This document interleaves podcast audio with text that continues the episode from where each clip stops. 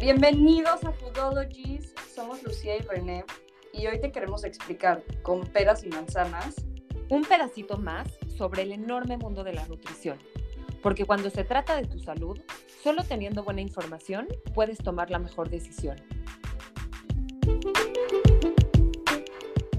Hola, hola a todos y a todas, bienvenidos a Foodologies. Primero queríamos darles las gracias a toda la gente que nos escuchó hace 15 días en nuestro último episodio con Eugenia Núñez. Ha sido sin duda el episodio más escuchado. Y bueno, para los que sí lo escucharon, como se habrán dado cuenta, hubo un tema de conexión a lo largo de la, de la, grabación y pues no, no estábamos muy enteradas. La verdad es que nosotras nos escuchábamos perfecto pero bueno, así pasan las cosas a veces en esto del mundo del podcast. Y sin embargo, una vez más, gracias por haberlo escuchado al final. Y bueno, ahora sí, lo importante, la semana pasada hicimos una pequeña encuesta en Instagram, como les habíamos dicho en el episodio pasado que la íbamos a hacer, porque queríamos saber de qué quieren ustedes que hablemos nosotras. Y la realidad es que los temas que nos dieron estuvieron increíbles, pero sin duda eh, hubo un tema con mucha, mucha gente interesada, eh, que es el del que vamos a hablar hoy. Sin embargo, vamos a tocar todos a lo largo de estos próximos meses. Ya los incluimos en nuestra lista. Este, pero bueno, creemos que este episodio, digo, este tema del que, que, entre comillas, ganó, amerita más de un episodio y ahorita les vamos a explicar por qué. Exactamente, gracias, Lugo.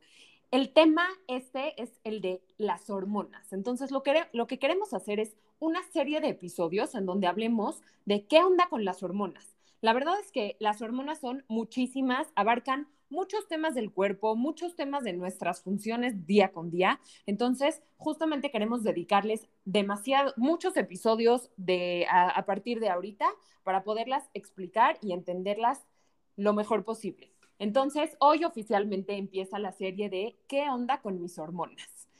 Antes de hablar sobre el enorme mundo que son las hormonas, quiero primero explicar qué es una hormona y para qué sirve. Las hormonas son químicos que viajan a través de nuestra sangre para mandar mensajes a diferentes partes del cuerpo. Para lo que sirven es para regular las funciones corporales, o sea, lo que regulan es todo lo que está pasando en nuestro cuerpo todo el tiempo. Les voy a poner algunos ejemplos. Las hormonas controlan procesos como el metabolismo, como el crecimiento y el desarrollo, como la reproducción, como el estado de ánimo, entre muchas otras cosas que nos pasan todo el tiempo, todos los días. ¿Quién es ahora el que regula nuestras hormonas? Si nuestras hormonas son los mensajeros que mandan, eh, que controlan y son los que mandan estas funciones a nuestro cuerpo, ¿quién es el que regula las hormonas? Tanto nuestra genética como nuestro estilo de vida son aquellos que pueden alterar nuestro balance hormonal. Y lo que queremos, Lucía y yo, firmemente, es que el primer paso para poder controlar esta salud hormonal y para lograr este balance hormonal es conocerlas y entender cómo funcionan. ¿Cómo yo puedo hacer algo si no sé lo que está pasando? ¿Cómo yo puedo eh, tomar acción si ni siquiera sé cómo funcionan las hormonas. Entonces, justamente para eso son estos episodios de los que vamos a sacar a continuación. Entonces, eh, de lo que vamos a hablar en estos episodios, vamos a incluir las hormonas sexuales femeninas y masculinas, vamos a incluir las hormonas metabólicas, incluyendo las del hambre y la saciedad, vamos a incluir las hormonas del estrés y de las diferentes emociones que, que nos suceden eh, normalmente. Vamos a hablar de las hormonas del sueño, vamos a hablar de las hormonas que aparecen eh, en diferentes etapas del día, a lo largo del día y a lo largo de meses. Entonces, vamos a tocar todo esto entre muchas otras que existen. Y en este primer episodio lo que queremos hacer es hablar sobre qué es el ciclo menstrual, por qué es importante y enfocarnos en estas hormonas eh, de femeninas, específicamente del ciclo menstrual. También queremos tocar en este, en este primer episodio cuál es la diferencia entre el ciclo menstrual y la fase menstrual y explicar cómo se ve tu ciclo menstrual en una gráfica, porque muchas veces vemos esta gráfica de nuestro ciclo y no entendemos a profundidad de qué se trata y en qué consiste. Y posteriormente queremos hacer episodios más cortos de cada una de las fases del ciclo menstrual para hablar sobre sus características, sus hormonas principales, cómo te puedes sentir en estos días, cómo comer para apoyar a tu ciclo, eh, qué nutrientes son importantes en cada fase, qué ejercicio, porque también el ejercicio que hacemos y el movimiento que hacemos es cambia alrededor de estas fases. Entonces, ¿cuál es el movimiento y el ejercicio ideal para cada una? ¿Cómo cambia el metabolismo? Y de todo, todos estos temas son los que queremos abarcar a lo largo de estos episodios específicos de las hormonas femeninas. Eh, Lucía, la verdad es que se ha dedicado a estudiar este tema hormonal muy a profundidad, por lo que ella es la que nos va a contestar algunas de las preguntas que tenemos hoy específicamente con este tema. Así que, Lu, por favor, platícanos primero cómo te metiste a este tema y por qué te interesó especializarte en hormonas. Uy, Ren, esa es una pregunta bastante larga, pero la voy a cortar. Digo, una respuesta bastante larga, pero te la voy a hacer cortita. Perfecto. Eh, yo, mm, o sea, cuando estaba un poco más joven, como 18 años, creo que llegué al máximo punto de sentirme mal. O sea, nunca creo que me había sentido tan mal. Entre los 18 y los 21 años tenía unos temas intestinales brutales, ¿no? Y un poco lo que me pasaba es, no tenía respuestas, ¿no? O sea, un poco lo que me dijeron desde mucho tiempo antes es, tienes síndrome de intestino irritable, perfecto, no hay nada que hacer, ¿no? Ok, come dieta blanda. Entonces, esa era un poco mi respuesta y entonces, literal, durante mucho tiempo vivía a base de una dieta pseudo blanda este, toda mi comida medio cocidita, pollito cocidito, bueno, aparte vegetarianísima en esa época, entonces, bueno, un poco verdura cocida, eh, tantito pescado, ¿no? Y párale de contar, ¿no? Entonces, a partir de esto que empezó, o sea, empecé a tener otra serie de problemas, ¿no? Este, se me empezó a caer el pelo, no dormía bien, eh, tenía un insomnio brutal, este, mi energía estaba en el piso, ¿no? Y poco a poco lo que me fui dando, dando cuenta es que cuando iba al doctor, ¿no? Eh, tristemente solo me daban la solución de, bueno, tómate este antiácido, tómate un pan, ¿no? Para que te deje de doler la panza y sigue con tu dieta blanda porque no podemos hacer nada más, ¿no? Hasta que hubo un doctor que me dijo como, híjole, creo que deberías de a lo mejor ir a terapia, ¿no? A lo mejor esto es un tema emocional. Entonces, a partir de ahí, no, no era que solamente había un tema emocional, sino que era algo mucho más complejo. ¿no? O sea, me di cuenta que mis, o sea, mis hormonas, a través de muchos estudios y tal, mis hormonas estaban vueltas locas. No era solo un tema intestinal, era un tema hormonal. Pero la realidad es que todo está interconectado. O sea, no puedes tratar el intestino sin tratar las hormonas, sin, tratar, sin que se afecte el sueño, sin que se afecte tu energía, sin que se afecte tu tema psicológico y salud mental, ¿no? Entonces, a partir de aquí fue cuando para mí fue un abrir de ojos de decir, no me puedo especializar en una sola cosa, ¿no? O sea, me tengo que especializar en todo o, tratar de especializarme en todo, ¿no? Pero los gran, una de los, de los grandes, más bien, o el gran director de la orquesta, de la orquesta del cuerpo, son las hormonas. Entonces, si las hormonas no están bien, el resto de las cosas no necesariamente van a estar al 100. Entonces, totalmente. Un poco. No, además, las, perdón que te interrumpa, pero justo lo que acabas de decir es de lo más importante de este episodio en adelante. Las hormonas afectan todos y cada uno de los procesos y las funciones del cuerpo. Entonces, uno no puede ver solamente la función intestinal sin, sin también tener en el panorama a las hormonas. Uno no puede ver solamente la función mental y psicológica sin tener también consideradas a las hormonas. Uno no puede ver toda la parte, eh, no sé, del sueño sin también considerar a las hormonas. Entonces, me encanta lo que dices de realmente es el director de la orquesta de lo que pasa en el cuerpo. Las hormonas son total y absolutamente indispensables para que todo esto pueda suceder y son las que deciden si esto va a suceder de una manera u otra. Totalmente. Y, o sea, lo que acabas de decir, si las hormonas no están bien, probablemente no nos vamos a sentir muy bien. Y las hormonas, queremos dejar esto claro, o sea, si este episodio se trata de salud, digo, de salud hormonal femenina, sin embargo, eh, cuando nos referimos a salud hormonal, nos referimos al espectro grande de hormonas que hay en el cuerpo. No solo son las sexuales, tiene que ver las hormonas del estrés, como acabas de decir, René, las del sueño, las del crecimiento, muchas otras, ¿no? Entonces, es cómo funcionan todas interrelacionadas, las hormonas tiroideas, son, es un mundo, ¿no? Pero todas están en comunicación entre ellas y con los diferentes sistemas de nuestro cuerpo. Entonces, si no están en sintonía, va a haber desbalances y los vamos a empezar a notar. Y esos son los síntomas. O sea, los síntomas son las señales del cuerpo de que algo más profundo no está bien y probablemente son tus hormonas. Exactamente. Bueno, Lu, perfecto. Entonces ahora te quiero preguntar ya, aterrizándonos un poco más a, a, este tema del que vamos a hablar hoy, ¿por qué es importante y por qué queremos hablar hoy de esto, de, principalmente de las hormonas femeninas?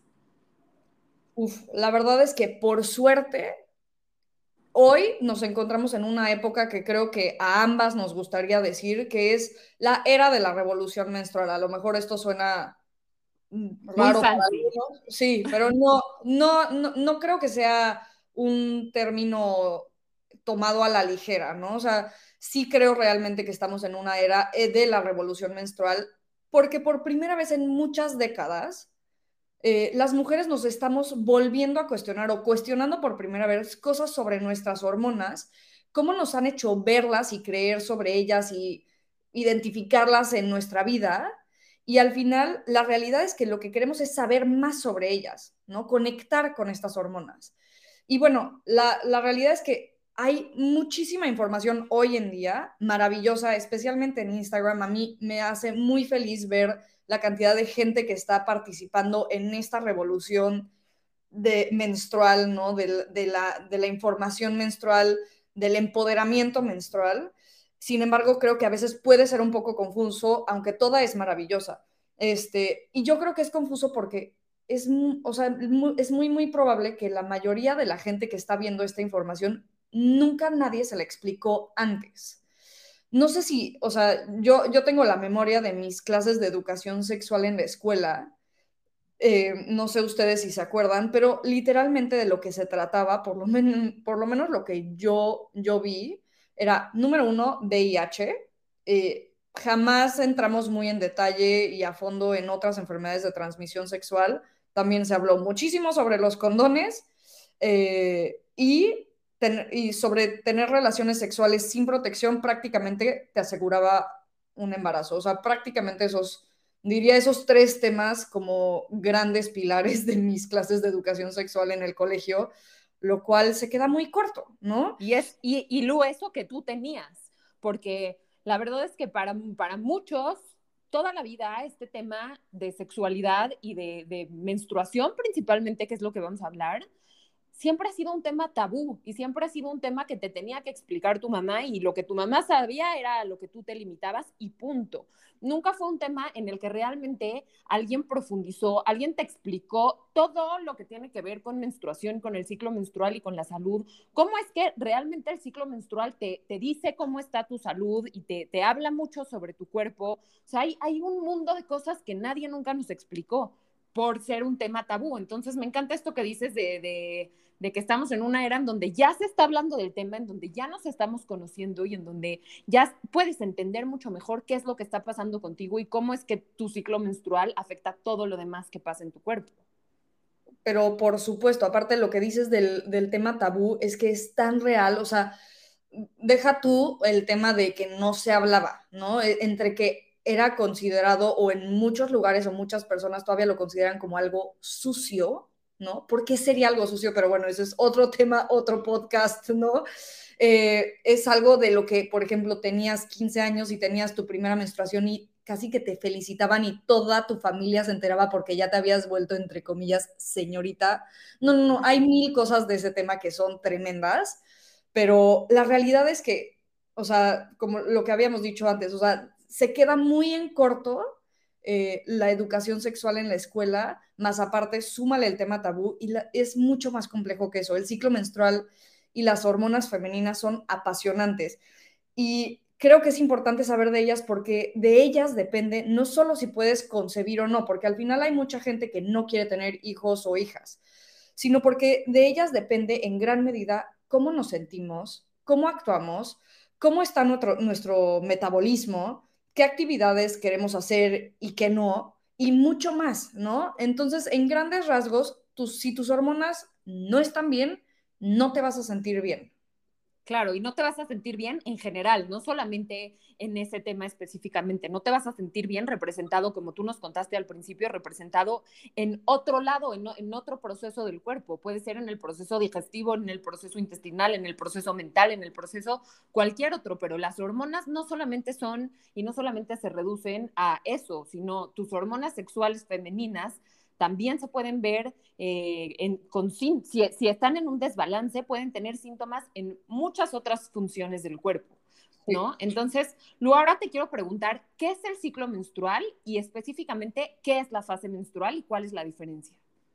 Justo, son dos, dos cosas completamente distintas. Uno, o sea, el ciclo menstrual es todo lo que pasa a lo largo entre 25 y 35 días y este ciclo se compone de cuatro fases eh, importantes que entre ellas están interrelacionadas y donde existen a lo largo de estas cuatro fases y de este ciclo varias hormonas que juegan un rol importante en cada una de estas fases.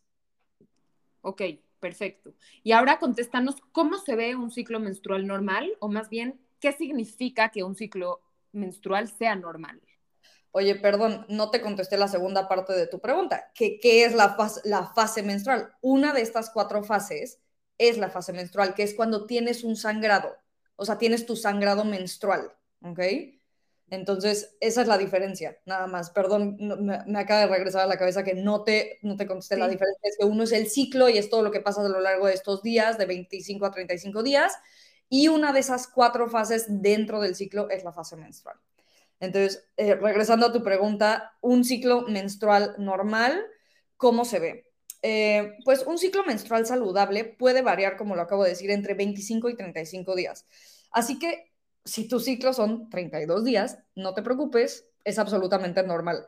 Nos han metido eh, en la cabeza que un ciclo regular, y lo digo con mayúsculas regular, que no es verdad, debería de ser 28 días, ni más ni menos, y la realidad es que eso no es verdad. Puede ir de 25 a 35. Todo eso es normal. O sea, todos esos días, ese rango de días es absolutamente normal. Em, también un ciclo menstrual sano incluye un evento ovulatorio. ¿Eso qué quiere decir? Que sí sucede la ovulación. Y aparte que en la última fase de tu ciclo haya un sangrado que es la fase menstrual. Y normalmente esta, para considerarla sana, debería de ser prácticamente asintomática. ¿Qué quiere decir esto? Que no deberías de tener cólicos que sean incapacitantes, incapacitantes perdón, em, coágulos abundantes, dolor de espalda, dolor de pechos que sea insoportable, energía tan baja que no te puedes mover de tu cama. Eh, no, eso, eso no debería de pasar. Eh, lo, que sí puede pasar, que sí es normal, es te puedes sentir un poco cansada eh, en esta última fase menstrual y eh, con un poco de ganas de descansar, pero tu ciclo menstrual no debería interferir con tu vida normal. Claro. Ok, o, sea, un poco, nos acabas de lanzar mucha información muy clara, pero un poco recapitulando y quiero que me contestes si estoy bien, si te entendí bien. El ciclo menstrual es todo lo que pasa en, durante el mes. ¿No? O sea, el mes, considerando que entre 25 y 35 días es normal. Y la fase menstrual es una etapa dentro de ese ciclo menstrual, ¿correcto? Correcto. Perfecto. Y un ciclo menstrual normal, como dices, es algo en donde te puedes sentir un poco más débil, pero no es normal tener eh, síntomas que realmente te hagan sentirte muy mal y puede durar eh, la diferencia entre 25 y 35 días, no necesariamente 28 como nos han hecho creer. Exacto. Y esta parte de los síntomas de cansancio y los cólicos, etcétera, me refiero como a, la a las últimas partes de, del ciclo menstrual, que ahorita, que como decía, son etapas, en las últimas dos etapas que ahora nos meteremos seguramente más a detalle, pero bueno, cerca de la menstruación sí puedes sentir un poquito de cólicos, un poquito de cansancio, sin embargo, lo que nos han hecho creer que es normal de que las mujeres nos tenemos que tomar un ibuprofeno o un paracetamol cada vez que tenemos una menstruación, eso sí no es normal. Perfecto. Ok, Lu, entonces ahora que ya nos mencionaste la fase menstrual, que es una fase dentro del ciclo menstrual, me imagino que hay más fases. Entonces, platícanos cuáles son las otras fases de las que hablabas antes. Bueno, primero me gustaría decir que hay distintas formas de separar o describir el ciclo en fases, ¿no? Todas son importantes y todas son ciertas. Eh, no hay ninguna que esté mal, eh, pero creo que eh, el hecho de entenderlas es importante, o sea, de entenderlas todas, o por lo menos la, de la que me gustaría hablar, que ahorita voy a entrar en detalle, es importante como para ver el panorama completo de tu ciclo menstrual, ¿no? Entonces, eh, voy a hablar un poco de la forma más fácil de dividirla, que es cuatro fases, cuatro etapas, ¿ok? Ok. Entonces, em, normalmente a mucha gente le gusta empezar a explicar estas cuatro etapas con la menstruación, o sea, como si la etapa de menstruación, que es la etapa de sangrado, fuera la etapa número uno. A mí me gusta empezar con la fase folicular y, luego les explico por qué. Entonces, em, la fase folicular, esta fase folicular es la que empieza justo el día después del último día de tu menstruación. Entonces, ahí, va otra vez. Tienes tu sangrado, el último día que tienes tu sangrado, o sea, de tu fase menstrual, al día siguiente que ya no estás menstruando, ese día empieza tu fase número uno, que es la fase folicular, ¿ok? La fase folicular normalmente dura entre 7 y 10 días. Siguiente fase, fase número dos, es la fase ovulatoria, dura entre 3 o 4 días. Es cortita. Luego la fase lútea, que dura entre 12 y 16 días.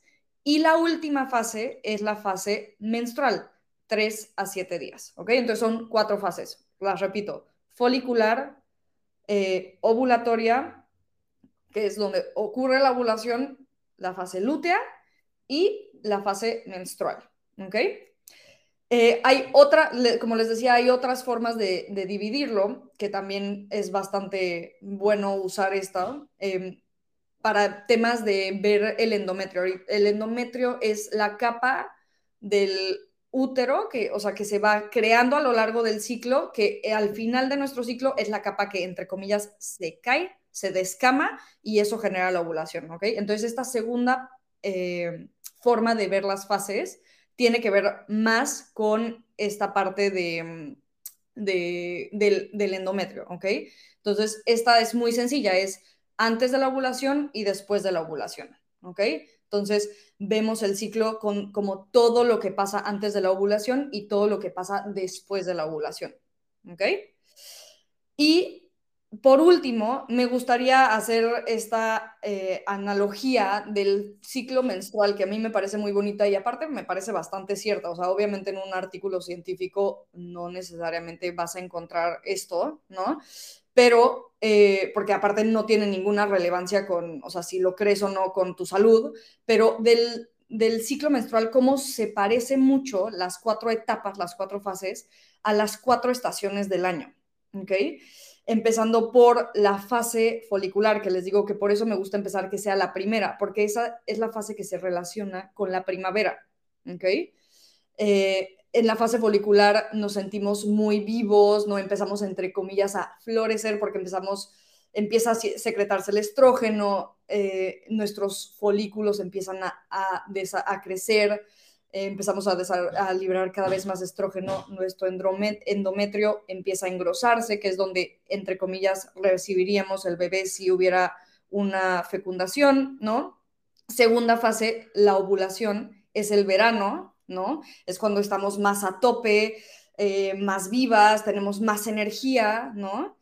Luego, la, fase del otoño, que es la fase lútea, donde realmente tú físicamente quieres estar más en tu casa, eh, es como, decimos que es como un tema, quieres hacer nesting, ¿no? O sea, no sé si has notado que cerca de tu ovulación, digo, de cerca de tu menstruación, o sea, cuando se acercan tu, eh, los días de tu menstruación, quieres estar más en tu casa, no quieres ser tan social, ¿no? Entonces es el otoño, ya estás más dentro de casa, etcétera. Y luego la fase menstrual, que es la número cuatro, es el invierno, ¿no? Que realmente quieres estar dentro de casa, quieres descansar, quieres comer comidita caliente, etcétera, ¿no? Entonces, bueno, esas son las cuatro etapas del ciclo, la forma más fácil de dividirlas es, como les decía, uno folicular, dos ovulatoria, tres lútea y cuatro menstrual. Y si las quieres relacionar con los, las cuatro eh, estaciones del año, maravilloso. Y cuando hablemos en detalle en cada uno de los episodios de ellas, veremos por qué más a fondo. ¿Ok?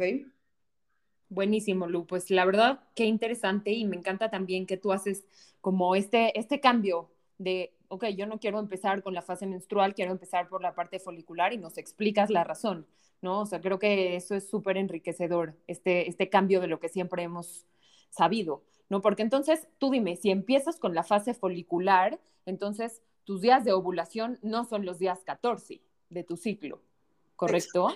Exacto, o sea, más que sería nada... Tu día, sería tu día 7 o tu día 10. Eh, o sea, justo, sí, exacto, porque son hasta siete días de, de fase menstrual, ¿no? Entonces, pues sí, sería un poquito más, o sea, sería antes.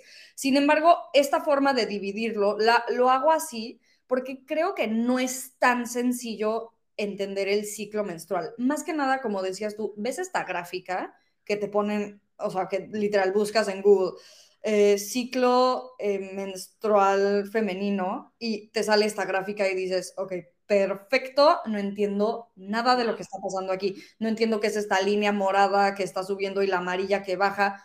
Entonces, a mí se me hace mucho más sencillo explicarlo así porque en la fase menstrual es cuando menos, o sea, nuestras hormonas están en el nivel más bajo, no hay ninguna hormona dominante. Entonces, si empezamos a explicar de cómo empiezan a subir las hormonas como desde el punto cero, es mucho que empezar en la fase folicular. Exacto, Perfecto. Me encanta, me encanta. Super, Lu. Ok, y ahora nos podrías explicar un poco a lo largo de este ciclo cómo serían las hormonas que se van secretando, como un viaje virtual de qué es lo que pasa. Sí, me, me encantaría. Creo que es un ejercicio bastante interesante, así que no sé si podríamos hacer esto, Ren, pero bueno, lo intentamos y si no, de igual manera, todas, en, mientras estás, todas y todos los que están escuchando esto, yo les recomiendo que ahorita pongan pausa, vayan a Google y pongan ciclo menstrual femenino y en imágenes pongan una gráfica. Todas las gráficas funcionan, ¿ok? Pero es la que es lineal.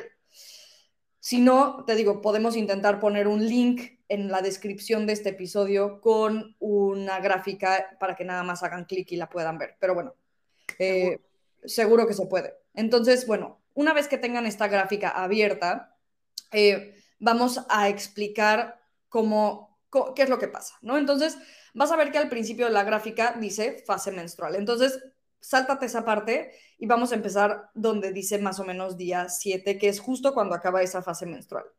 ¿Qué es lo que pasa aquí? Tus hormonas, como decía, están en el nivel más bajo de tu ciclo, ¿ok? hormonas me, refiero? Estrógeno y progesterona, ¿ok? Hay otras dos hormonas bien importantes en tus, en tu, de tus hormonas sexuales femeninas que, em, que juegan un papel importantísimo aquí y que no se habla mucho. O sea, normalmente nos dicen estrógeno, progesterona y tan tan se acabó. Estas otras dos hormonas se llaman FSH, que por su sigla significa eh, eh, hormona eh, folículo estimulante, ¿ok? Que literal lo que dice su nombre es lo que hace, estimula folículos, ¿ok? Y la segunda hormona, la LH, que en español debería ser HL, es hormona leutinizante, ¿ok?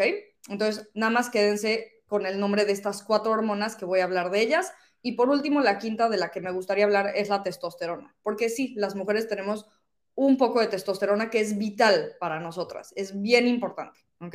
Entonces vale la pena hablar de ella. Entonces, bueno, empezamos en esta fase 1, vamos a hablar de esta fase 1, fase folicular. Acaba nuestra menstruación, al día siguiente empieza esta fase, y entonces, ¿qué es lo que empieza a pasar? En tu cerebro hay una glándula que se, se llama la glándula hipofisiaria, la hipófisis. Esta glándula secreta esta primera hormona que se llama hormona folículo estimulante o FSH. Esta hormona llega a tus ovarios y estimula a los folículos que hay dentro de los ovarios. Entonces, a lo largo de estos, de estos eh, días que está la, fase eh, folicular, que dijimos que duran son 7 a 10 días la fase folicular, liberas esta hormona, FSH. Estos folículos que son estimulados empiezan a crecer, ¿ok? Empiezan a crecer y empiezan a engordar y conforme van creciendo van liberando nuestra segunda hormona importante, que es el estrógeno, ¿ok?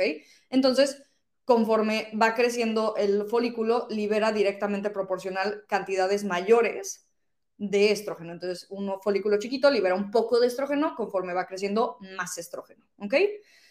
Al final de esta fase número uno, tenemos un pico, o sea, el estrógeno llega a su máximo nivel, máximo, máximo, entonces se llama pico de estrógeno, ¿ok? Este evento es importantísimo. ¿Por qué? Porque el pico de estrógeno manda una señal a esta glándula que hablamos inicialmente, que es la hipófisis, para liberar la segunda, digo, la tercera hormona importante de la que vamos a hablar, que es la LH o hormona leutinizante. ¿Ok? La LH lo que hace es estimular, bueno, llega al ovario y lo que hace es generar la ovulación. Uno de estos folículos que crecieron es el elegido, entre comillas, y de este folículo sale el óvulo. ¿Ok? Entonces, digamos que imagínense que tienen como un huevito, o sea, huevo estrellado, ¿no? Entonces, no es, no es así, pero nada más para que se hagan la idea cómo es. Entonces, la parte blanca es el folículo y adentro estaba la yema, que es el óvulo, y el óvulo sale, ¿no? O sea, se sale de esa yema, sale. Entonces, el óvulo viaja hacia las trompas de falopio y lo que queda, que es el folículo, lo que entre comillas estábamos diciendo que es la clara, se queda, no desaparece, ¿ok? Todavía no, está ahí, ¿ok? Entonces, ya tenemos un óvulo que está en las trompas de falopio que va a viajar y está listo para eh, recibir un posible, eh, o sea, encontrarse con un espermatozoide y eh, ser fecundado. ¿Ok? Esto no necesariamente tiene que pasar, pero bueno, es para, para eso pasa la ovulación. Entonces, em, ¿qué es lo que lo, la cuarta hormona que quiero hablar aquí, que pasa al, prácticamente al mismo tiempo que la LH, tenemos un pico de testosterona las mujeres este pico de testosterona es súper importante. ¿Por qué? Porque nos aumenta en, una, en muchas funciones, aumenta nuestro líbido, ¿ok? Entonces, naturalmente tienes un líbido más alto alrededor de tu ovulación, ¿ok? Entonces, em, luego directamente baja la testosterona, o solo hace un pico muy puntual, igual que la LH, y el estrógeno empieza a bajar, ¿ok? Ahora viene la quinta hormona, que es de las más importantes del ciclo menstrual, o yo diría la más importante a nivel de salud eh, del ciclo menstrual. Creo que prácticamente directo, si hablas de salud del ciclo menstrual, hablas de qué tan bien está tu progesterona, que esa es la quinta hormona, la progesterona. ¿Ok?